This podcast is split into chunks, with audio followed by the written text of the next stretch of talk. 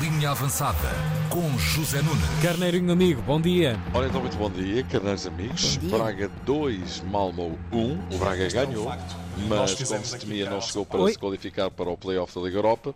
O único, o União Berlim ganhou Saint-Gilles e o assunto ficou arrumado. E agora sim, Artur Jorge.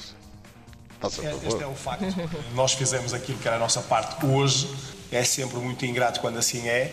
E neste momento, faça aquilo que foi a nossa produção, eh, assumo alguma desilusão. Pois é, Artur Jorge, treinador do Braga, desalentado.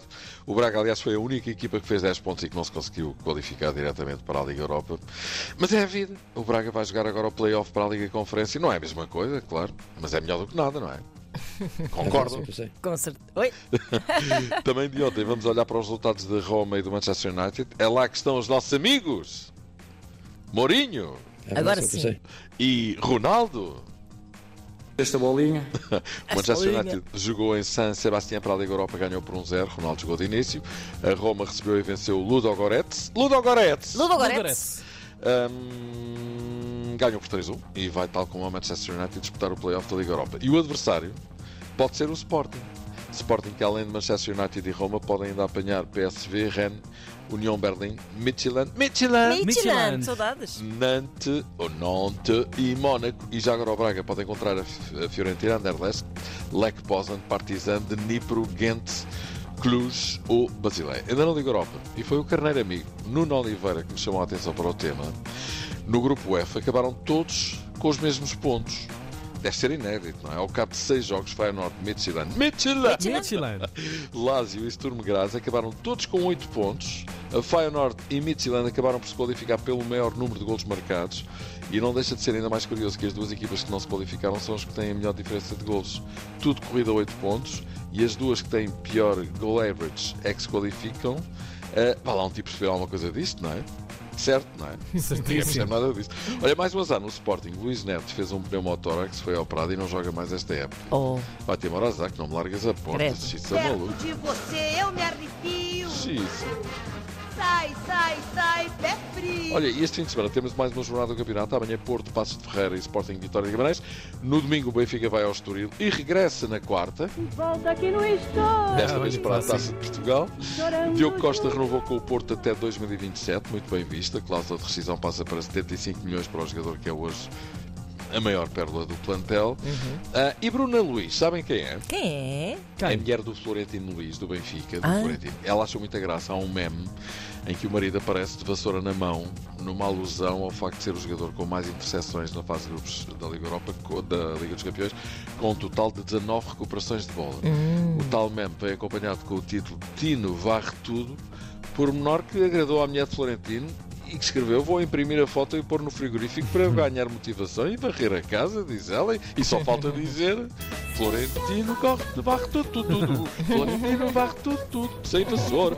Gerard Piquet resolveu arrumar as botas e vai, este fim de semana, fazer o seu último jogo eh, pelo Barcelona em casa frente ao Almeria. E no Palmeiras, eh, Abel é o homem do momento.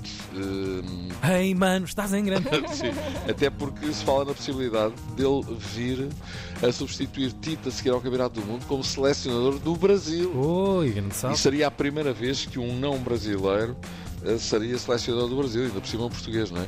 Olha, está na hora, vamos para a cozinha, ok? Claro, vamos embora. bora. Então, vamos lá. Cozinha avançada. Ora, para hoje, e com tanto pedido de carneiros amigos para arranjar uma receita israelita, não é? Claro. Vamos satisfazer a clientela e vamos lá então a Israel arranjar uma receita que é bastante popular por aquelas paragens. Vamos lá então! Vamos a isso. Boas sugestões não faltam, hein?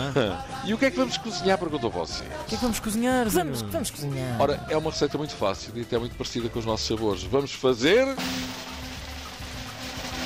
Vamos fazer. Ai, Ai, que ai, suspense. ai meu Deus.